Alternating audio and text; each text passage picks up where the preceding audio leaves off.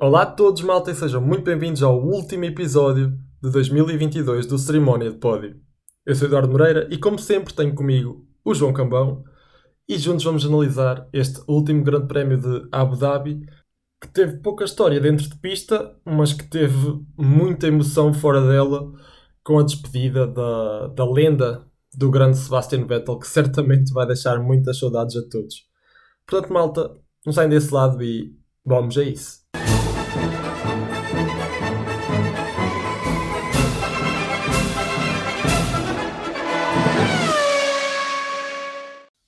Sejam bem-vindos a mais um episódio do Cerimónia de Pódio. Eu sou o João Cambão, estou aqui com o Eduardo Moreira e vamos analisar o último grande prémio desta temporada, o Grande Prémio da Abu Dhabi. E se em pista não foi o melhor grande prémio da época, acho que em toda a envolvência, a emoção da despedida, do, do final da época, acho que foi, foi marcante este, este grande prémio em Abu Dhabi. Concordas, Eduardo? Sim, sim, sim. Olá, João, e olá a todos, malta. Foi o Grande Prémio. Eu, eu vi um comentário interessante no Twitter, já não lembro exatamente quem foi, mas já percebo o sentido do Grande Prémio da Abu Dhabi ser o último. Porque nós já vermos as corridas em Abu Dhabi não nos dá vontade de ver mais. E portanto temos aqui este tempo todo sem Fórmula 1. Imagina, se acabássemos no Brasil, nós estávamos sempre com vontade na semana a seguir e na semana a seguir vermos uh, de novo Fórmula 1.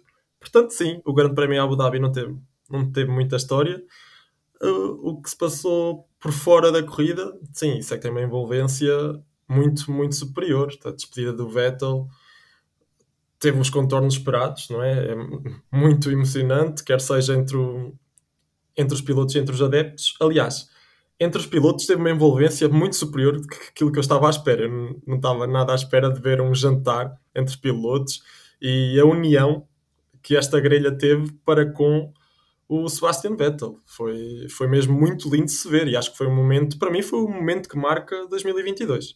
Eu arrisco-me a dizer que nunca nenhum piloto uniu a grelha como o Vettel fez agora nesta despedida. Fala-se do Alonso quando saiu da Fórmula 1 da outra vez, mesmo o Schumacher, acho que nenhum piloto foi, conseguiu reunir a grelha desta forma. Foi jantar, guarda de honra antes da corrida.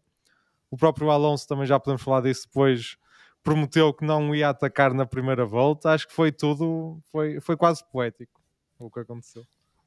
Sim, e só demonstra o caráter que, que é o Sebastian Vettel e as saudades que ele vai deixar na nossa Fórmula 1.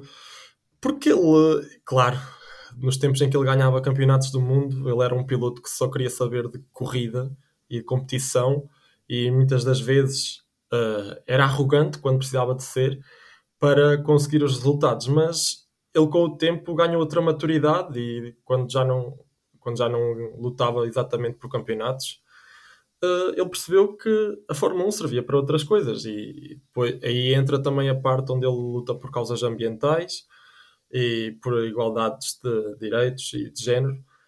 E isso tocou muito os pilotos porque eu acho que o principal objetivo dele é é, é, é, tocar esses mesmos pilotos que, que, ficam na grelha para que continuem o, o percurso que ele fez e que ele criou nestes últimos anos.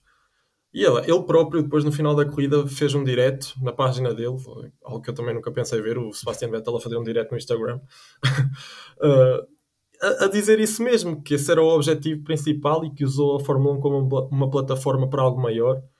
E claro que ele sozinho não consegue fazer a diferença, mas conseguir tocar mais pessoas que sim, que faz a diferença. E eu acho que todos os pilotos mais novos sentiram isso e vão de certa forma continuar o, o legado do Vettel. Claro que agora só conseguimos pensar no, no Lewis Hamilton, que é outro piloto que luta por essas causas e também está a acabar a carreira daqui a nada. Pronto, lá vai lá torna. É importante que os outros pilotos mais novos peguem nesse, nesse mesmo legado e continuem. Portanto, sim, o Vettel era um piloto amigo de todos e e esta união foi mesmo muito, muito, muito linda. A única coisa que eu fiquei triste, falando já agora um bocadinho da corrida, mas para falar da despedida do Sebastian Vettel, ah, é que eu imaginei no final uma é despedida claro. como o Alonso, que era ele, o Alonso e o Hamilton, pelo menos, e o Max podia se juntar, que também é campeão, todos a fazer piões na reta da meta, e acho que era a despedida perfeita depois de tudo o que aconteceu durante o fim de semana. E depois, o Alonso desiste. Mas isso é, é, mais normal. E o Hamilton já não desistia com problemas mecânicos desde a Áustria 2018. E vai desistir neste grande prémio. Sim, é duas voltas do fim. É duas voltas do fim. Foi só, é a única queixa que eu tenho da despedida do Vettel, que de resto acho que foi tudo perfeito. Mas esses dois pilotos desistirem, pá, tirou aquela magia do final da, da corrida. Sim, não, não, acho que eu por acaso não concordo contigo a dizer que foi tudo perfeito, porque acho que a corrida não foi perfeita para o Vettel. Ah, sim, sim, sim, sim. Mas isso não é não meto na despedida, mas isso foi, foi culpa, tudo foi culpa da Aston Martin, mas se tu pensares bem, se calhar eh, esse, esse abandono do Hamilton até beneficiou esta despedida do Vettel, porque se não fosse isso o Vettel não ia aos pontos. E só porque o Hamilton se abandonou é que o Vettel conseguiu lá o último ponto. É verdade. E se calhar pronto, até queria um final mais poético, mas é, é verdade. Depois chegou aquele momento final, fizeram aqueles peões o Verstappen e o, Pérez e o Leclerc. Sinceramente, não percebi. Pá, não achei piada nenhuma aquilo, eu sou-te sincero. Gosto muito de peões, mas eu acho que tem de ter algum significado. Agora dizerem àqueles três, ah, vão lá fazer peões só porque sim, acabou a época, muito divertido. Pá, para mim, não sei. Eu, eu ver ali o Pérez a fazer peões quando uma corrida que ele perdeu, perdeu o segundo lugar, não, não, não gostei mesmo nada. Um, e depois, o Vettel, ver ali o Vettel sozinho, sou-te sincero, acho que foi o único momento em que me veio uma lágrima ao olho, foi ver o Vettel ali a fazer peões sozinho. Porque ele não merecia estar ali sozinho, pá, de todo. Faltava ali uma. Eu acho que o Max não devia ter ido com o Lucarna com o Pérez, devia ter esperado pelo, pelo Vettel, pá, pelo menos para fazer eles os dois, porque eu acho que precisava ali de outra, não sei, de outra envolvência. E depois é claro, o Alonso e o Hamilton. É caso para dizer que neste, neste grande prémio o Alonso se retirou, o Hamilton se retirou e o Vettel também se retirou da Fórmula 1. Estás a perceber? Sim. De forma não, mais mas... definitiva que os outros dois. yeah. Não, mas uh, é, é, verdade, é isso. Foi, foi chato, foi chato. Nós precisávamos de outra coisa. Nós estávamos todos à espera de outra coisa. Se compararmos com a despedida do Alonso, nesse caso, opa, foi um bocado, ficou um bocado aquém. Sim, é verdade. E já já a despedida do Kimi Raikkonen não tinha sido a melhor. Que, que não, essa foi péssima, essa foi muito má. Pois. Mas não sei, parece que Abu Dhabi não, não tem sido grande, grande amiga do, dos, das despedidas, mas pronto. Apesar de tudo, considero que foi uma boa despedida. Sim, sim, eu, eu também. podia ter sido melhor se se Aston Martin tivesse, se tivesse cooperado.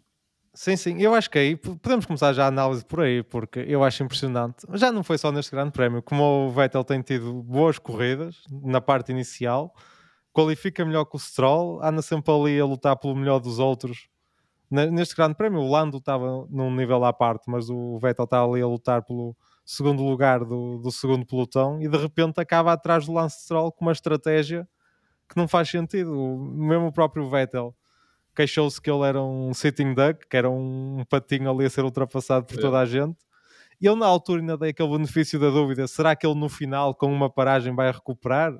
Dei essa dúvida, mas quando ele parou e foi praticamente para o último, 19 acho eu, quando depois do pit stop, sim, sim. a partir daí acho que, que mostrou que a corrida não, não tinha pernas para andar e pá, terminou nos pontos com alguma sorte, como tu disseste, mas mas foi pena porque acho que ele podia ter tido uma corrida muito melhor e mesmo a Aston Martin podia ter ultrapassado a Alfa Romeo no campeonato de construtores e acho que só não aconteceu por causa da má estratégia.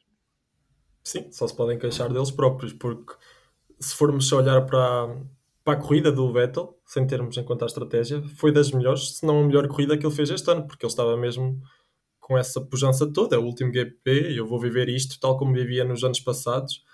E aquela luta com o Ocon foi mesmo muito, muito linda. Ainda durou umas 5 voltas, sempre ali os dois a ver quem é que ficava à frente, quem é ficava atrás. E o Vettel, o Vettel estava mesmo a bater-se a bater só a Ocon. Depois tinhas ali o Alonso à espera a ver o que é que fazia, a ver o que é que aquilo dava.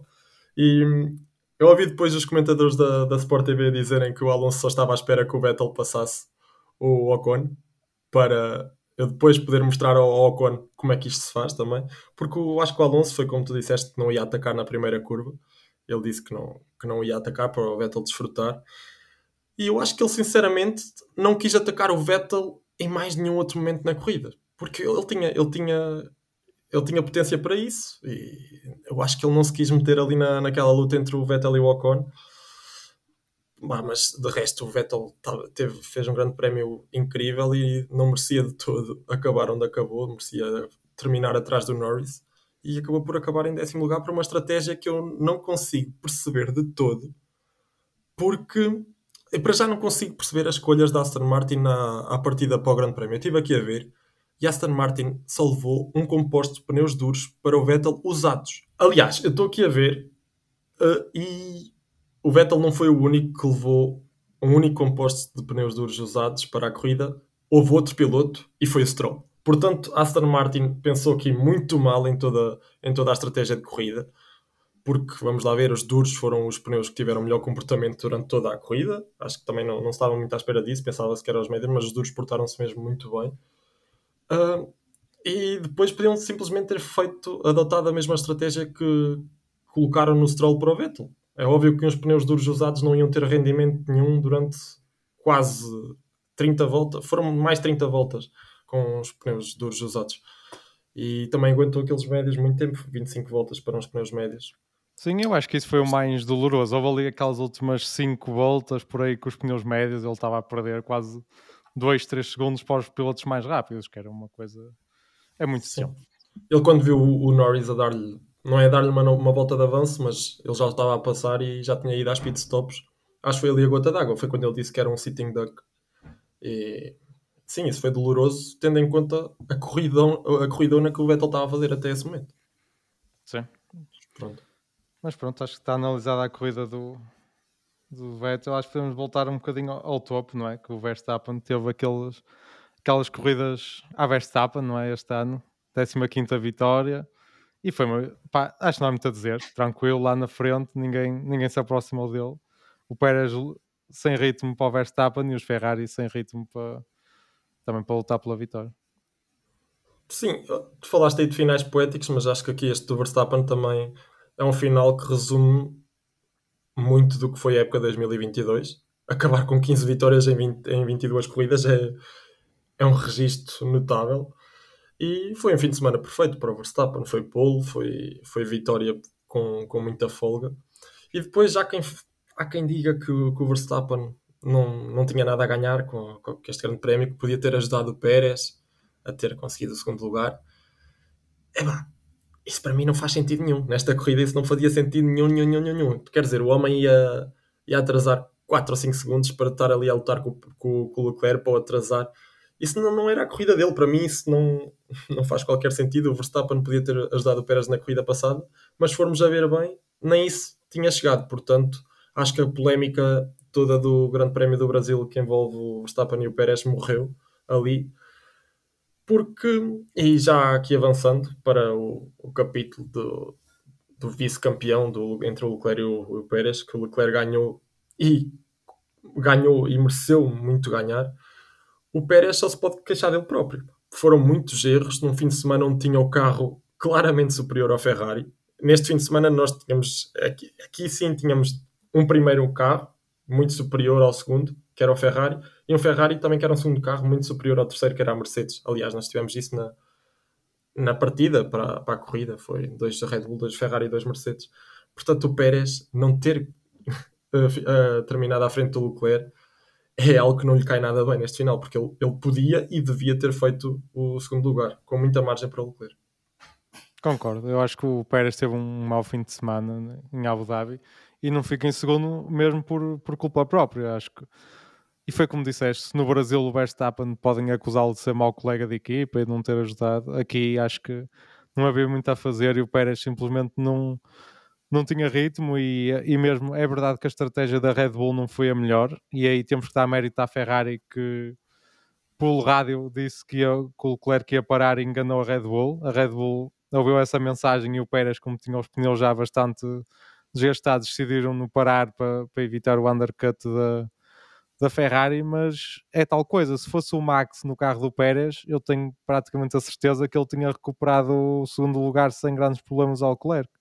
O Pérez não tinha ritmo, não há muito a dizer, e acho que a Ferrari merece e o Leclerc merecem este segundo lugar. Falharam, é verdade, mas olhando para toda a época e para o início da época, acho, acho que é, fica mais bonito ver um Ferrari ali em segundo e mesmo a própria equipa e o Leclerc, mais do que a equipa, até merece ser o vice-campeão, que é sempre, é sempre o primeiro dos derrotados, mas é sempre melhor ser o segundo do que ser o terceiro. Sim, sim, concordo contigo nesse, nesse aspecto, porque vamos lá ver, se formos a, a ver isto de pole positions, o Leclerc tem, tem uma carrada delas, acho que deve ter tantas como o Verstappen nesta época, ou até mais, acho que até tem mais, não consigo dizer ao certo. Mas o, se formos fazer o cômputo geral da época no início, nós ainda tínhamos aqui uma, uma espécie de luta entre o Leclerc e o Verstappen, portanto, eu acho que é, é, é muito mais lindo ver o Verstappen, o, o Leclerc como segundo classificado do que o Pérez, porque o Pérez nunca deu qualquer luta, ou ofereceu qualquer luta ao Verstappen, quem quer que seja, pelo primeiro lugar. E mesmo se formos a ver por, sei lá, por, por, por, por pódios, não, que eles têm os mesmos. A mesma, a, me, a mesma, o mesmo número de pódios. Mas o Leclerc sempre foi um piloto que, que acho que, que lutou mais pelo, por esses mesmos resultados e sim, sem dúvida que, que ele mereceu este, este segundo lugar. Ainda para mais, olhando para a corrida passada no Brasil, onde ele tinha o carro literalmente uh, na, no, muro de, no muro de pneus, pronto a quase a, a, abandonar e conseguiu recuperar de um 19 lugar até um quarto, que passou muito por debaixo do, das câmaras, dos holofotes. Foi uma corrida mesmo muito boa e se não fosse essa, essa mesma corrida, essa mesma recuperação, não tinha conseguido o segundo lugar. E esta corrida foi mais uma impecável do Leclerc, porque pode não ter feito a melhor qualificação, mas também não tinha ritmo para, para apanhar o, o Pérez ou, ou, o Verstappen numa, numa só volta. Mas a corrida foi impecável, ele não falhou um, uma temporização. Ele, ele, e soube, como é, que, como é que eu ia dizer? Soube gerir bem o, aquele último composto de, de duros. E foi uma corrida impecável do Leclerc, portanto, pá, 100% de mérito. E, e, também estou feliz pelo, pelo Leclerc ter conseguido o segundo lugar, mais do que estava se fosse o Pérez. Sim, e eu acho que a corrida do Leclerc é comparável à, à do Max. Acho que foram as duas corridas muito boas. Simplesmente o Ferrari era mais lento que o Red Bull e não havia muito, muito a fazer. Mas acho que também podemos. O Carlos Sainz também, acho aqui uma pequena nota, também teve uma corrida mais. Foi um bocadinho o resumo da época, não é? Aquele atrás do, do Leclerc e. Teve apagado, teve apagado. Sim, e isso aí teve a felicidade este fim de semana não ter a luta dos dos Mercedes, que acho que voltámos, se depois no Brasil tivemos o fim de semana perfeito da Mercedes, aqui voltámos um bocadinho à, à realidade. Sim, eu não sei se te lembras, no último episódio eu, eu apostei que o Hamilton ia vencer o Grande Prémio.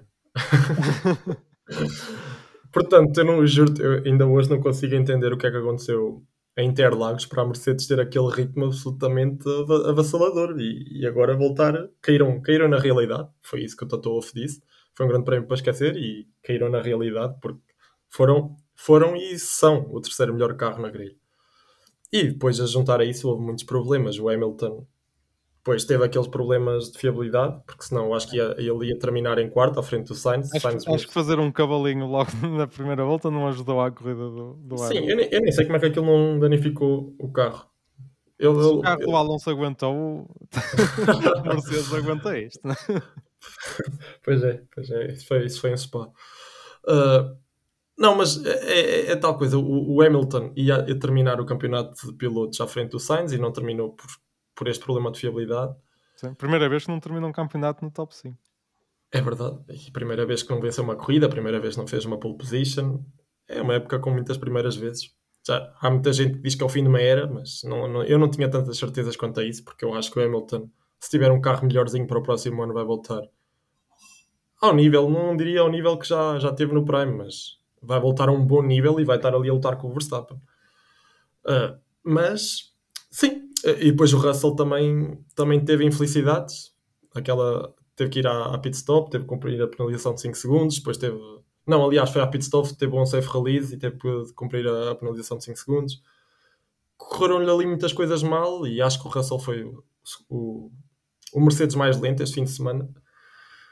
Portanto, assim, o Sainz teve muita sorte. Ele terminou aqui no quarto lugar, mas foi com muita sorte à mistura, porque os Mercedes tiveram mesmo um grande prémio para esquecer. E já agora que estamos aqui a falar de Sainz e de Hamilton, acho que é importante falarmos daquela, daquela abordagem onde o Sainz se atira, se atira, pronto, onde o Sainz senta a ultrapassagem ao Hamilton, exatamente no mesmo sítio onde o Verstappen tentou no ano passado, ao Hamilton. E o Hamilton, uma vez mais, sai de pista. Só que desta vez, aliás, desta vez aconteceu mesmo, ele sai de pista, ganha a, volta a recuperar a posição. Só que este ano a, a direção de corrida obriga-o a ceder a posição e no ano passado não. Agora, eu gostava de perguntar quem é que está correto? Se foi a direção de corrida deste ano ou se foi a do ano passado. É assim, por isso, quem é que está certo é bastante discutível. O que eu acho que é indiscutível é que é falta de coerência. Porque as situações, não sendo iguais, são muito, muito parecidas. Nunca, exatamente iguais nunca são, mas acho que é difícil ter duas situações mais parecidas. Na mesma curva, tentativa de ultrapassagem, praticamente o mesmo que aconteceu o ano passado. Eu acho que a decisão deste ano foi a decisão certa. Eu acho que é uma regra básica, que é quando ultrapassas um piloto por fora ou recuperas a posição, tens que devolver. É verdade que o Sainz não deu muito espaço, ou praticamente nenhum, como o Verstappen não deu, mas eu acho que quando tentas a ultrapassagem por dentro e já tens a posição mais ou menos ganha, porque uma coisa é vir de trás e atirar o carro e, e, depois podem bater ou ter que sair. Outra coisa é como o Sainz já tinha e o Max até, ganhar a posição por dentro e depois alargar a trajetória, não dando espaço. Eu acho que é a obrigação do piloto que foi ultrapassado abrandar e continuar dentro de pista, ou se quiser, pronto, ou sair de pista, mas tem que devolver a posição. Por isso, resumindo, a minha opinião é que a decisão deste ano foi a certa. Agora, o que me incomoda mais, acima de tudo, porque eu até respeito a decisão do ano passado. Agora, o que eu não compreendo é a falta de coerência de um ano pode-se fazer, no próximo já não pode. Eu, para o próximo ano, se acontecer outra vez, eu não sei qual é que vai ser a decisão. Acho que não sei eu, acho que nem sabe ninguém. Nem o diretor de corrida, nem as equipas, nem os pilotos. Não sabem quais são as regras do jogo. E isso, para mim, é que é, está errado e é, um, é a principal coisa que a Fórmula 1 tem que corrigir nos próximos tempos, mas parece que está difícil. Sim, e vamos lá ver que o Hamilton foi obrigado a ser posição e a Mercedes não, não quis saber, porque não tinha, nada, não tinha nada a perder, não tinha nada a ganhar. Agora, se estivesse a lutar por um campeonato, ia dar uma polémica da, da, da Brava, desta vez. Uh, e eu, para ser um bocado, que, para te contrariar um, um bocadinho, eu acho que a que está correta é do ano passado.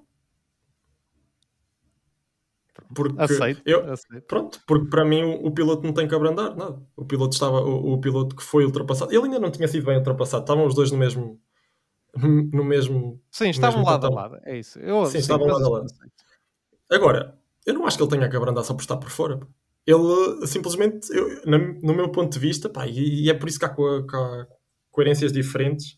No meu ponto de vista, o, o Sainz simplesmente cortou-lhe o caminho. O Hamilton não tinha para onde ir. Aliás, se fores a ver, eles estavam lado a lado e o Hamilton vai por fora e dá um cavalinho com o carro. Não sei como é que estes carros fazem cavalinhos agora, parecem motas. uh, pronto, e depois volta à pista. Agora, se ele tem que dar a posição, não tem que dar a posição, não sei. Eu, eu para mim, o, o Sainz cortou-lhe cortou completamente a, a linha trajetória. Portanto, acho que a decisão foi a correta. A, a, decisão do ano passado era mais correta. Eu acho que o Hamilton não tinha que dar posição nenhuma. Opa. Ah, são, são, são pontos de vista diferentes. Sim, mas é, é o que eu estou a dizer. Eu compreendo as duas posições e acho que é uma situação muito duvidosa. É ali muito no limite. Eu vejo um bocadinho. Eu gosto de favorecer o espetáculo, de favorecer. Eu gosto de incentivar as ultrapassagens.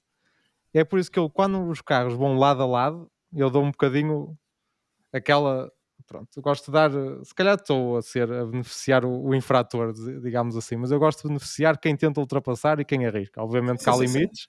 não podes pôr ninguém fora, nem, nem bater por trás, mas acho que neste caso estavam lado a lado, o Sainz tem direito a, a meter o carro e, e tentar fazer a curva. Obviamente que alargou e o Hamilton tinha que abrandar e continuar atrás dele, essa é a minha opinião. E também há outra, outra coisa que pesa um bocadinho, que é se na escapatória fosse gravilha, Sim. o Hamilton não tinha saído à frente do Sainz. Isso era certeza. E acho que é isso que me custa um bocadinho estas escapatórias. Das... Se houvesse gravilha, ou relva, mesmo relva, que já obrigava a abrandar um bocadinho. Acho que já não havia tanto este problema, mas pronto. Temos estas escapatórias em Abu Dhabi e acho que não vai mudar. Sim, mas pensa lá um bocadinho. Se houvesse, se calhar, uma escapatória em gravilha, uma escapatória de relva, o Sainz também não podia cortar assim a trajetória ao Hamilton acho que levava uma penalização. Pá, não sei. sei. Não sei, porque ninguém, não há critério, não sei, sei lá. não sei ele nem ninguém sabe, mas pronto. Mas é nesse caso, nesse caso o piloto um estava a, sim, nesse caso o piloto estava a ser ultrapassado abrandava e ele abrandava, ou era isso ou, a ir para a gravilha, arriscar a, a ter que abandonar. Mas eu, eu só estou a manter o meu critério que disse no ano passado. Eu, para mim, no ano passado, a decisão foi a correta, do Hamilton não ter que ceder nenhuma posição. E este ano, eu acho, acho que como o que aconteceu foi exatamente o mesmo, acho que ele também não devia ter cedido a posição, porque ele não tinha para onde ir. É, é, é só isso. Pronto. Eu, eu acho que o ano passado o Hamilton devia ter cedido a posição e este ano a mesma coisa, por isso acho que temos uma coisa boa, somos os dois coerentes, que é coisa que, que a Fórmula 1 não consegue ser, apesar de ter opiniões diferentes, mas é, é, isso. Acho que é preciso definir um critério, mas não sei, acho que vai, vai passar este grande prémio e não vamos chegar a nenhuma conclusão, nem vai haver nenhuma alteração nas regras e ficamos assim sempre nesta, nesta dúvida. Sim. É verdade. E acho que podemos, já falámos aqui das três equipas da frente, acho que podemos falar do senhor que dominou por completo o segundo pelotão que é ele o a corrida mais aborrecida da vida dele, provavelmente. Mas... Sim, sim. Eu acho que ele não apareceu nenhuma vez na, na transmissão. E o Verstappen também, por aí. Sim, sim. Porque o Verstappen também tem uma corrida muito mas o, Lando Norris fez a corrida que ele costuma fazer quase sempre, que é gerir e saber gerir. Que é, isso, é, isso, é, isso é muito importante. E, e partindo de, de, sétimo lugar, ele faz sempre boas qualificações. Eu sinceramente não sei como é que ele consegue com o carro que tem, porque o McLaren não parece ter um ritmo Quer dizer, neste grande prémio até, até podia ter, porque os Alpine ficaram um, um bocado aquém da expectativa. Mas no, no resto da época o, o Norris é sempre o melhor e com o carro que tinha não era suposto ser o melhor porque o Alonso e o Ocon tinham um, um carro muito superior. Eu tenho muita dificuldade em analisar, o, em analisar isso, porque o Daniel Ricciardo não é um bom, um bom método para comparar o, o Lando. Eu acho que o Lando teve uma boa época, mas eu não sei quão mau é que é o carro para, o, para estás a perceber? Para o Richard andar tão lá em baixo. É difícil saber estabelecer ali um ponto de comparação. A época do Lando foi boa, isso sem dúvida, mas se calhar foi genial, estás a perceber? Ninguém lhe está a dar esse, sim, sim, sim, sim. É, é nessa dúvida que eu tenho, por isso, boa foi de certeza, genial, pá, talvez, não consigo avaliar. Sim, eu acho que isso vamos ter que esperar para o próximo ano para ver. Se bem que o Piastri ainda é novato e não vai ser o melhor termo de comparação, mas se calhar, eu, não sei, o Piastri se calhar já vai, no primeiro ano já vai ter um nível melhor do que o Ricardo estava neste último ano. Opa, eu acho que pior é difícil, muito não quero ser malzinho, até porque foi uma despedida emocionante do Richard, mas eu acho que Ele acabou nos pontos, meu, ele acabou no, no lugar. Acabou nos pontos, é verdade. E foi a Q3, não, não, não, não, não casques aí no Ricardo neste grande prémio que ele não merece, ainda por cima foi-se embora. É verdade, foi-se embora, com vontade de voltar, mas pronto. Mas... Não. Não, eu só queria mesmo enaltecer a época do Lando Norris. E foi o único piloto que, que foi ao pódio sem ser das, das três equipas da frente. E pá, foi mais uma corrida como, como todas as outras. Portanto, grande corrida do Norris. E mais a volta mais rápida, que também é, é um feito. Acho que ainda lhe sobe ainda mais a, a cotação deste GP. Portanto, espetacular. E estou, estou ansioso para ver como é que ele vai gerir para o ano esta nova situação, que ele vai ser pela primeira vez o primeiro, não é, não o primeiro piloto, ele já era uma, o primeiro piloto deste ano, mas o piloto mais experiente da equipa, porque teve com pilotos ao lado até agora o Carlos Sainz, que o ajudou muito na carreira, e a ser quem ele é hoje, e, e o Daniel Ricciardo, pronto, é um piloto com experiência, mas que não teve ao melhor nível na, na sua passagem pela McLaren. E vai ser interessante como é que ele vai gerir isto para o próximo ano, como é que ele vai ajudar o Piastri, se é que vai ajudar, se vai conseguir levar a equipa, a McLaren para a frente, que eu tenho muitas, não é muitas dúvidas dele, mas é muitas dúvidas do carro que a McLaren vai trazer para o ano. Eles próprios já disseram que o desenvolvimento que eles estão a fazer a longo prazo não vai trazer frutos para o próximo ano, mas só em 2024, porque o carro só vai começar a ficar bom. Eles dizem que ele tem um carro competitivo para lutar por vitórias no final de 2023 Portanto, o ano, o próximo ano vai ser difícil e vai ser interessante ver como é que o, o Lando Norris vai gerir essa, essa situação que vai ser nova na sua carreira. Sim, e já, já que tive a criticar um bocadinho o Richard, queria dar aqui uma, uma nota positiva nesta despedida, que acho que foi bonito. Toda a gente na McLaren notou-se que, que gostou de trabalhar com ele, apesar destes dois anos não terem sido os melhores. O próprio uma coisa muito bonita que tanto os engenheiros como o Lando disseram é que o Richard apesar da mai, destas más épocas, ele chegava sempre aos fins de semana cheio de vontade de trabalhar, bem disposto, sempre com um sorriso. E mesmo o próprio Lando disse que, que ele muitas vezes duvida de si próprio e que, que não, que não confia no seu talento e tem aqueles momentos mais, mais difíceis. E o Richard teve dois anos terríveis, teve aquela vitória em Monza, é verdade, mas foram dois anos difíceis.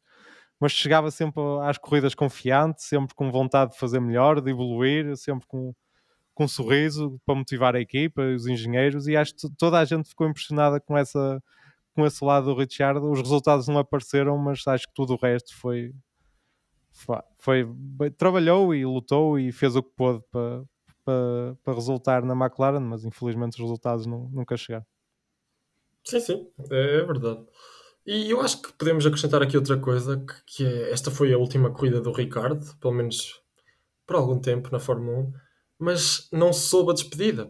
Por exemplo, olhas para a corrida do Vettel, é claro que o Vettel teve todo um, um extra corrida espetacular de despedida, mas imagina, no Ricardo nunca soube a despedida, mesmo a atitude dele não, não era despedida. E ele próprio diz que, que, vai, que vai voltar e quer voltar. Ele para o ano vai ver as corridas, vai ver a, as luzes a apagarem-se num, num, grande prémio vai voltar a, a, ter vontade de estar ali na grelha. Sim. Ele está sei, praticamente confirmado como terceiro piloto da Red Bull também. Sim, já sim. Eu não sei. Eu acho que ele em 2024 vai voltar à grelha. Apesar de tudo, ele vai ter que trabalhar muito para o ano, mesmo sendo terceiro piloto da Red Bull, vai ter que mostrar que ainda tem ritmo, competitividade. E é como tu disseste, não sei até que ponto é que o Pérez vai durar muito mais tempo na Red Bull. Se calhar o Ricardo pode aproveitar essa vaga, não sei. Mas não soube a despedida, isso, isso é que eu tenho a certeza. Mas sabes que eu acho que foi um bocadinho também planeado pelo próprio Richard. Ele não quis despedir-se, estás a perceber? Porque ele está com, aquela, com aquele foco, com aquela ideia que vai voltar e não quis fazer aquelas donuts de despedida. Fez donuts lá, mas isso fizeram praticamente todos os pilotos. Sim. Até o Mick fez, se bem que a Asa tentou pará-lo a meio dos, dos Donalds, também que é uma coisa que já, já lá iremos, mas isso acho que mostra um bocadinho que tem sido a Asa para o, para o Mick. Mas eu acho que o próprio Ricardo tentou, pá, tentou levar isto de uma forma mais pronto, é só uma pausa, 2024 eu estou aí, vou, vou voltar. Pá, não sei. Nós já falámos aqui sobre isso, não nos parece muito provável, mas, mas ele está confiante e vamos ver. Sim.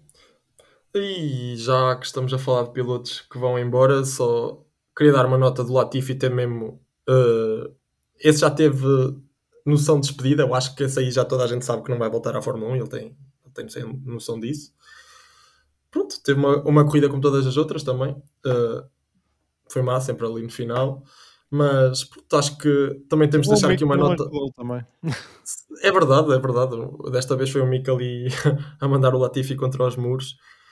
Uh, eu acho que podemos deixar aqui uma nota só ao Latifi que foram uns anos, estes anos que ele teve na Williams, foram engraçados. Pá. Ele teve, teve alguns altos, ou seja, teve algum, alguns momentos bons na, na sua carreira, pelo menos enquanto lá esteve o, o, Russell, até dava luta ao George Russell, e agora vimos que o George Russell é um grande piloto. Só que este ano, este ano foi terrível, foi mesmo muito mal e pronto também nos deu uns bons memes. A cena do Gotifi é. Acho que vai ficar connosco por muito mais tempo. Mas pronto, foi mais uma despedida. E depois temos a de Mick Schumacher, que. Pronto, acho que fala aí sobre essa cena. Eu por acaso não vi isso dos Donuts da Asa ali a parar o Schumacher do. Mas foi, opa, foi muito... Acho que o Mick, pronto, é o problema do Mick. Ele às vezes faz boas corridas, às vezes tem uns erros, como teve este fim de semana ao bater no Latifi. Pá, são erros um bocadinho infantis, que eu por muito gosto do Mick, não se pode cometer estes erros, já, ele já está na segunda época, já é escusado e acho que foi um bocadinho por causa disso que a também o, o, dispensou, mas, mas sim, é, ele no final começou a fazer donuts ali junto à zona do, do hotel e o engenheiro veio logo dizer, não Mick, não podes fazer eh, donuts, eu acho que provavelmente é, agora vai ver os testes de, com os pneus da Pirelli e a AS provavelmente precisa de usar o o monolugar e não, não queria arriscar partir o motor, mas pá, as, todas as outras equipas vão ter, vão ter os testes. Não sei, o Mick é criticado desde a meio da época, nem o deixam despedir, porque pode ser a última é. época do Mick na, na Fórmula 1. Ele vai tentar voltar em 2024 e tudo indica que vai ser o terceiro piloto da Mercedes no, no próximo ano. O, o mercado de terceiro piloto está bastante competitivo agora para o, para o, próximo ano. Só falta a Ferrari assim das equipas da frente a ver luta, porque a Mercedes e a Red Bull parece que já, já está decidido. A Ferrari é que está mais, mais em aberto, mas mas é tal coisa. Eu gosto muito do Mick, acho que é um bocadinho uma figura como o Vettel, no, no sentido de toda a gente gostar dele, ser, pá, parece ser bom rapaz, não é? Isso não há, não há grandes dúvidas, simpático. Sim, sim. Apesar de ter todo aquele peso de ser o filho do, do Schumacher, sete vezes campeão do mundo, chegou sempre na Fórmula 1 como simpático, sempre disponível e pá, espero que ele volte à Fórmula 1 um dia. Pelo menos mais uma época para mostrar o que vale. De preferência numa equipa que goste dele, que acho que na, na Asa ele nunca teve muito isso. Sim, e onde luto por pontos, porque nós não vimos nada do Mico porque a AS nunca, nunca entregou nada durante estes anos. E os Sim. últimos, os últimos, o último ano com o Mazepin foi muito ingrato, porque a AS não tinha carro sequer, não evoluía o carro. Portanto, ele nunca pôde mostrar nada, absolutamente nada. Sim, é verdade. Ele teve o ano passado, era bater o Mazepin e ninguém lhe dava grande mérito por bater o Mazepin. Porque, pronto, é o Mazepin. Opa, mas o Mazepin é o Mazepin. E, e eu tenho que falar de Mazepin também, depois. Mas acaba, acaba. Já valeremos. E depois ele este ano, o Mick teve muito azar que ele na primeira metade da época demorou a adaptar-se ao carro e assim que estava pronto para pontuar e ter os bons resultados foi quando a ASE começou a cair, a cair, a cair e o ritmo não tinha carro para, para fazer grandes resultados e aos pontos como foi algumas vezes, mas nada especial. E depois a estratégia da ASE também em meia dúzia de corridas também não ajudou. Se, se a Aston Martin consegue pôr o Vettel sempre atrás do Stroll com a estratégia a AS consegue fazer sempre a mesma proeza que o Mick atrás do, do Magnussen em muitas corridas e acho que esses fatores, alguns erros do Mick, é preciso dizê-lo, como já, já tinha falado, mas a AS não ajudou de todo para o Mick tivesse uma época relaxada e com bons resultados. Sim, é, é, verdade, foi um bocado injusto, mas o Mick também podia ter dado mais. Eu, eu, sinto mesmo isso, que e mesmo os acidentes eram muito imprudentes e deste ano foi um, um o deste ano, o deste grande prémio foi um exemplo disso mas vou pegar aqui na, no assunto do Mazepin. Ora bem, o Nikita Mazepin esteve em, em Abu Dhabi neste fim de semana. Foi ver a corrida. Ele meteu no Instagram um post, uma foto, lá ver a corrida. E pronto, disse que foi interessante estar com velhos amigos. E que esteve a pensar em palavras de sabedoria ou sábias que pudesse partilhar com o Sebastian Vettel, com o Daniel Ricciardo com Nicolas Latifi e com Mick Schumacher que vão sair da Fórmula 1. Ele meteu aqui um testamento. Pá, e eu acho que vai ser interessante ler isto porque isto tem muita piada. Tem muita piada. Um, então, estão aqui cinco pontos que, que, ele, que ele enuncia. Então, o primeiro ponto: negação. negação. É a primeira fase deste, deste processo novo que é abandonar a Fórmula 1. Negação. Vais encontrar-te a conduzir em círculos à volta do, à volta do teu prédio. Pronto. Uh, aqui, pronto. Uh, não cometas o erro que eu cometi. Liga o teu cronómetro. É totalmente possível que outra equipa na Fórmula 1 esteja interessada nos teus resultados e não terás de aguentar as próximas quatro fases. Ou seja, o Mazepin pensa que se não tivesse abordado esta, esta nova fase de, na sua carreira, que ele ia ter uma oportunidade noutra equipa. Ok, uh, vamos continuar para. Perguntar. Ele deixou de ser piloto para ser guru espiritual, é isso? eu acho que sinceramente ele é melhor guru, apesar de ser um guru horrível, é melhor guru do que, do que era piloto. Mas pronto, fase 2, raiva. Você culpa toda a gente, menos você mesmo, que eu estou a ler isto numa tradução do Instagram, a tradução é original, portanto é, é provável que saia aqui alguma brasileirada. Mas pronto, você culpa toda a gente, menos você mesmo, que que tem que sair da Fórmula 1, particularmente a equipa de filmagem do Drive Survival. Você vê as corridas obsessivamente e grita para o ecrã. Fase 3. Negociação. Você realiza uma conferência de imprensa onde coloca uma cara corajosa e agradece ao diretor da equipa que o despediu na esperança de que o seu sorriso alegre e charme natural lhe consiga um lugar com uma nova equipa. Fase 4. Depressão. Beber, esta, esta tem muita piada. Beber, festejar num iate, dormir e ganhar 5 quilos. Repito em, ciclo infinito. Esta não será uma fase fácil de ultrapassar, mas os teus amigos vão gostar. ok. E fase 5, aceitação. Parabéns, você chegou ao último grande prémio de, de, de, até à sua saída. Uh, você para de ficar obcecado com a Fórmula 1 e começa a pensar sobre os seus próximos passos, mantendo em forma e mantendo a porta aberta para um retorno.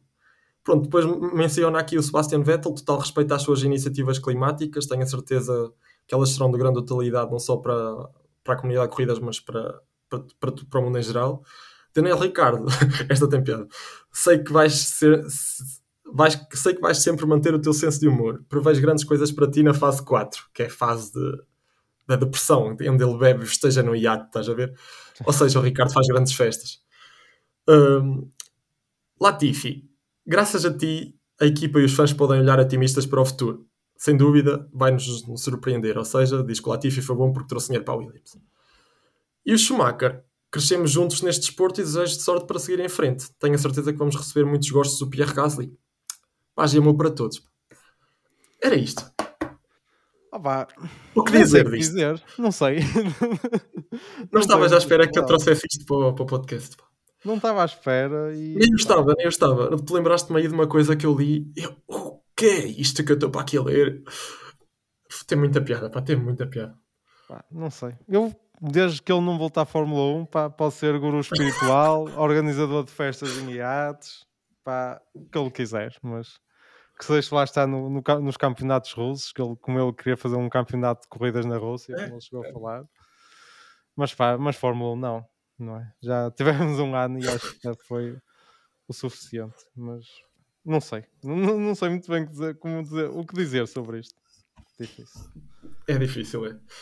Mas pronto, acho que o Grande Prémio foi muito basicamente isto. E podemos falar aqui sobre as entradas que foram oficializadas este- esta semana. Acho que nós já tínhamos falado sobre isto no episódio passado, mas. Só, só uma nota para o Pierre Gasly que se despediu da, da Alpha Tauri. Conseguiu não, não ser penalizado neste fim de semana. Sim, mas com uma nota muito baixa, muito baixa. Sim, não foi um grande fim de semana. Com... Corrida para esquecer. Sim, mas pá, conseguiu não ser penalizado, acho que era o mais importante. E Sim, sim, sim. deu o capacete ao Franz Tost e, despediu-se da, da família da Red Bull, pelo menos para já. Sim, é verdade, ele pela primeira vez já usou um capacete não da Red Bull. Hum, Agora quando fez o, o Seat Fit né, uh, com, com a Alpine. Portanto, vai ser engraçado também ver esse, o, o Gasly nesse novo capítulo da carreira. E outra, outra declaração polémica interessante foi. Espera aí, tenho que ir buscar. Não sei ao certo. Mas foi o Otmar Safnauer dizer que basicamente ainda bem que não conseguiram assinar com o Piastri porque ficaram com um piloto melhor. Ou seja, a dupla é melhor sendo Ocon e Gasly do que se fosse Ocon e Piastri.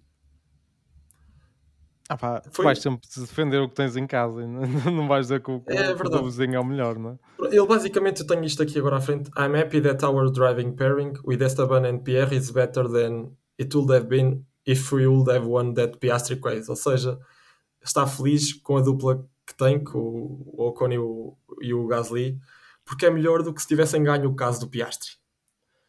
Uh, é mais experiente e ainda é novo. E pronto, o tempo vai dizer, mas ele pensa que o Gasly é mais rápido do que o Piastri. Então para que tanta luta com o Piastri, pá? Esta, o, o Otmar, tipo, eu, sinceramente, se ele tivesse calado, ele já não. Para que ainda trazer este assunto de novo à tona quando já está mais que esquecido por toda a gente? É tão estúpido. Mas sabes o que é que eu achei marcante neste fim, marcante, importante neste fim de semana? Foi que no domingo, após o Grande Prémio, o Alonso já estava a entrar com malas e tudo para a motorhome da Aston Martin. Poucas horas depois do Grande Prémio. Por isso te mostra o espírito com que ele já estava. Ele só quer sair dali e co- começar já a preparar a próxima época e deixar a a Alpine depois de mais um fim de semana com problemas.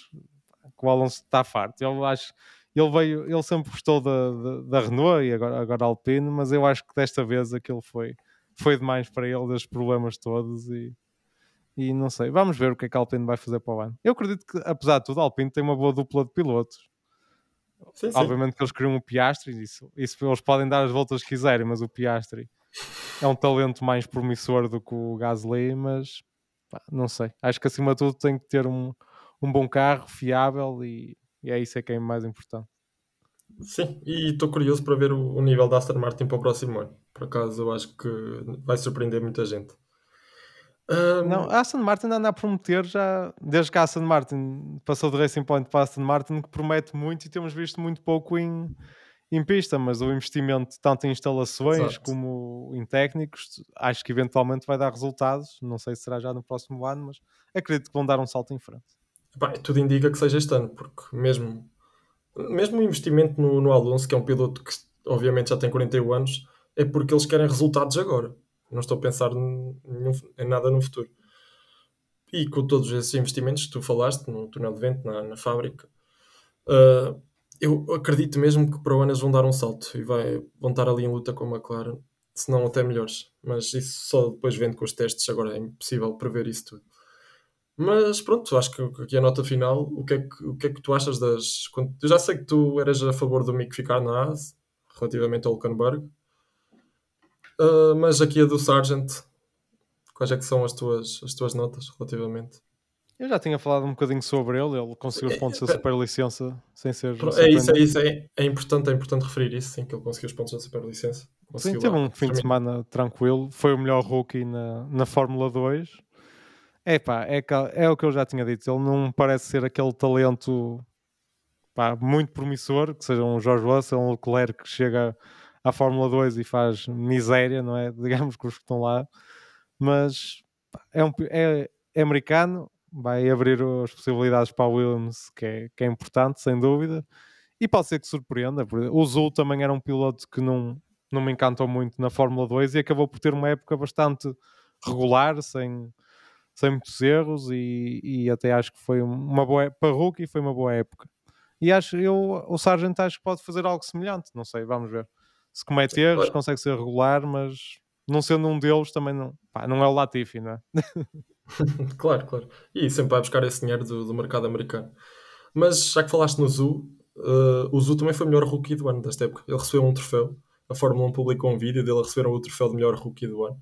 Era o único da grelha, mas foi interessante ver. Ele ainda fez um discurso todo bem preparado para receber o troféu. Pá, foi engraçado. Uh, e sim, eu também eu concordo um bocado contigo nesse, nesse aspecto do Sargent, mas vai ser interessante. Vai, há investimento, ele vai trazer novos investimentos para, para a Williams. Eu acho que a escolha é certa, se calhar, em termos de talento. Não sei se podiam-se ter virado para, para o Schumacher, mas eles já tinham esta, esta escolha muito definida do Sargent desde que o Piastri deixou de ser opção, porque a escolha era, era supostamente era o Piastri, tudo indicava que o Piastri ia, ia para a Williams, porque toda a, gente, toda a gente pensava que o Alonso ia ficar na Alpine. Uh, mas desde que o Piastri deixou de ser opção, o Sargent ganhou essas corridas na Fórmula 2. Pronto, uh, anunciou, anunciou-se a si próprio como sendo o um nome possível na Fórmula 1 e desde aí a, a Williams só se focou nele. Portanto, vamos lá ver o que é que ele nos traz para o ano. E lá está, acho que não podemos criticar assim logo por primeiras aparências. E eu acho que eu gostava só aqui de dar outra nota relativamente a piloto de Fórmula 2, que, foi, que é o, Lima, o Liam Lawson, que teve nos treinos livres um, deste grande prémio fez o quinto melhor tempo, que é, é muito bom, e ganhou, ganhou a corrida de Fórmula 2 e saltou para terceiro na, nas classificações. E se fores a ver, eles, ele, há, há, há poucas corridas atrás ele estava em sétimo lugar na classificação e saltou diretamente para o terceiro lugar. E não sei, ele este fim de semana deu um ar de si próprio e também anunciou-se como sendo uma possível hipótese para, para AlphaTauri no próximo ano. Ele vai ser o terceiro piloto, já se sabe, mas eu gostei mesmo muito do que o Liam Lawson fez, fez este fim de semana e se ele trouxer isso para a Fórmula 1 vai ser muito bom, porque eu acho que a Red Bull precisa daqui de novos nomes, porque o Tsunoda não, não sei, acho que não vai ser para o, para o ano, vai ser sempre o próximo ano e nunca é. Portanto, vai ser engraçado porque o Tsunoda sabe que vai ter que trabalhar para, para manter aquele lugar. Porque o Lawson já é um, é um nome que pode trazer alguma coisa à Fórmula Sim, mais uma vez, eu acho que não é, ainda não é aquele piloto que me deixa entusiasmado, não é? Mas sim, vamos ver o que é que ele vai fazer no, no próximo ano. E aí acho que há, há um bocadinho de falta de talento, acho eu, diria eu, na Fórmula 2. Não tem sido depois daqui de uns anos em que tínhamos talento até, até demasiado, se calhar que não consiga todo entrar na, na Fórmula 1 acho que tivemos este um ano um bocadinho mais, mais calmo. Até basta ver que o Drogovic foi campeão com, com mais de 100 pontos de, de vantagem e, e, foi para terceiro pela taça de Martin. E, e, acho que isto fala um bocadinho do que foi a época da, da Fórmula 2. Sim, sim. Não, mas o Lawson conseguir. Ele venceu o sprint, uh, foi ao pódio na, na corrida principal e fez uns treinos livres pá, impecáveis. Foi o melhor, foi o melhor piloto que não, que não estando, como é que eu ia dizer, principal na, na grelha, pronto, sim, foi, sim. dos pilotos reservas foi o melhor e por larga margem, portanto, sim, acho que foi, foi muito positivo isso. Sim, e acho que podemos terminar. Agora, não sei se queres falar um bocadinho para. Isto é um bocadinho de lotaria. 2023, vamos ter lutar a 3. O Total Wolf disse que vai pôr o carro deste ano na, na entrada de, de Brackley, que é para, para, as pessoas se lembrarem do que foi esta época para motivar para, para o próximo ano. Não sei. Achas que vai resultar essa estratégia? Não, acho que não. Acho que era melhor mesmo aquilo, meter aquilo no, no fundo do armazém para nunca mais ninguém, ninguém se lembrar desta época. E mesmo o Hamilton disse que preferia arranjar uma desculpa qualquer a dizer que estava doente do que a voltar a pilotar este, este W13, quer fosse num teste, quer fosse numa exibição qualquer. Ele diz que não, não, não volta a tocar no W13. Portanto, eu acho que também não podem piorar muito do que foi, do que foi esta época. Portanto, eu espero que para o ano seja mais dividido. Algo que se esperava que fosse, fosse 2022. Mesmo a Ferrari, não sei. Sim, eu tenho muita Mas... esperança que agora este, estas horas de túnel, esta percentagem de túnel de vento, tendo em conta a classificação, tenha efeito no próximo ano.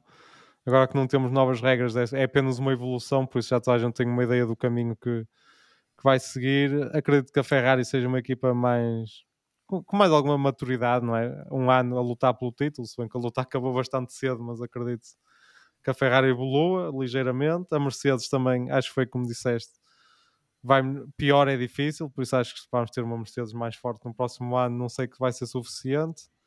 A McLaren eu também tenho esperança que não está lá na frente na luta pela vitórias dê um passo em frente, a Aston Martin, Alpine, provavelmente, por isso vamos ver, Alfa Romeo. E depois também há aquela questão das equipas lá de baixo que podem ter com mais túnel de vento, mais horas. Alfa Romeo agora com a entrada da Audi também acho, acredito que esteja já a trabalhar no, no limite do teto orçamental, também tem possibilidades de, dar um salto. Vamos ver, eu acredito que vamos ter uma época mais equilibrada no próximo ano, por isso estou entusiasmado. Ainda faltam agora uns cento e tal dias até à próxima corrida, mas acredito que vamos ter uma boa época. Sim, é como eu também estou muito entusiasmado. Estou mais entusiasmado para 2023 do que estava propriamente 2021 para 2022, apesar da grande época de 2021. Mas vimos que houve muitos problemas, aquele próprio do, do bouncing e do porpoising. E agora nós vamos já para 2023 sem, sem esses problemas iniciais. Portanto, vai ser mais, mais engra, engraçado, mais competitivo. E esperemos essa corrida pelo, pelo campeonato a 3 e também uma, uma luta mais engraçada no segundo pelotão e nas outras equipas. Portanto, pá, espero com muita, com muita ansiedade, mas acho que agora todos precisamos deste tempo de pausa, porque foram muitas corridas seguidas. E pronto, agora, agora é esperar ver o que é que dão os testes e, e, e é assim. Sim, é uma pausazinha. Temos agora o Mundial para nos entreter nesta, nesta pausa é. de, de, inverno. E depois em janeiro já começam os rumores, já começa um, um jornal italiano a dizer que o Ferrari vai ser o melhor carro de, de sempre, não é? E sim, começamos sim. a andar aí todos entusiasmados. E que o Binotto vai sair e vai entrar o Vassar. É? Sim, também há esse rumor. Ah, Ainda há assim algumas rumor. dúvidas. Também há sempre a dúvida do Grande Prémio da China se há ou se não há para o próximo ano. Ainda há assim algumas questões que se estão em aberto, mas sim, acho que agora também umas fériasinhas. Pá, eu gosto de Fórmula 1 e vou acompanhar Fórmula 1 a minha vida toda, a não ser que aconteça algo muito esquisito. mas depois de uma época assim, acho que sabe bem uns, uns diazinhos de férias, se bem que ali em janeiro, já para o Natal, já começa aquele bichinho de, de saudades da Fórmula 1. Mas pá, acho que uma pausazinha também é bom para todos, para ficarmos mais cheios, com fome, não é? Com fome de Fórmula 1. Sim e depois chegamos ali a fevereiro e já vemos os testes como, como se fosse a corrida mais emocionante da, da é. época. É. E análise das livres e dos carros. É, acho que é dos meus, dos meus momentos preferidos da, da época. É mesmo esse momento da apresentação dos carros. Sim. Só é pena que nós já falamos sobre isso, que agora a apresentação seja cada vez menos do carro e, e apenas de uma maquete com a... É, é verdade com a decoração, é. mas, mas pronto, vamos ver como é que vai ser para o próximo ano e esperar que, que seja um grande ano. É? E nós cá estaremos também para analisar tudo. Agora o podcast, como devem imaginar, vai fazer uma pausa de natalícia, não é? De inverno e, e, vamos voltar. Ainda não sabemos bem quando, mas no próximo ano, seja nos testes, nas apresentações, logo, logo veremos a melhor altura e vamos voltar para estar aqui a acompanhar a, a Fórmula 1 e tudo, tudo Sim, à volta do circo. Sim, não, e como nota final, eu tenho que deixar aqui uma nota de agradecimento a todos que, que ouviram até agora e que têm acompanhado o cerimónia de pódio, mas também tenho que agradecer a ti pá, pelo convite no início. porque eu, eu tive a ouvir, eu dei-me ao trabalho, fui ouvir o primeiro podcast e nós falámos, pá, ver se isto é uma parceria que esperemos que dê em sucesso, uma parceria entre o F1PT e o Curva 4 F1.